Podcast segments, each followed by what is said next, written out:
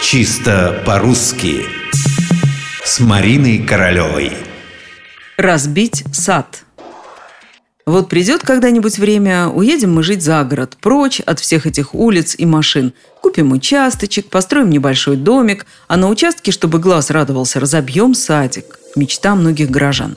Но сразу встает вопрос, а почему это сад разбивают? Вы, возможно, обращали внимание на это странное сочетание слов «разбить сад». Получается, что все эти цветники, клумбы, газоны, бордюры, дорожки разбивают, раскалывают, дробят. И вместо процесса созидания мы имеем какое-то непонятное разрушение? Ну, конечно, нет.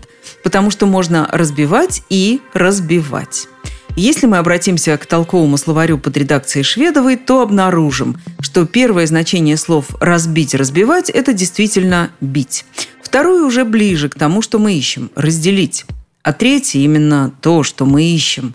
Разбить, то есть планировать, устроить, а также вообще расположить что-то. Разбить сад, виноградник, клумбы, грядки или палатку разбить, или лагерь. Все это разбивают. Разбивают, но не повреждают, не разрушают, не нарушают – кстати, это значение слова очень старое. Еще в толковом словаре «далее» мы находим разъяснение, что такое «разбить место подо что-то». Это значит очертить, означить кольями, распределив все части строения, сада и прочее. Разбить палатку, шатер, значит уставить их на месте, укрепив кольями, веревками и тому подобное. То, что каждому туристу известно. В общем, в выражении «разбить сад» нет ничего угрожающего, ничего зловещего. Разбивайте на здоровье.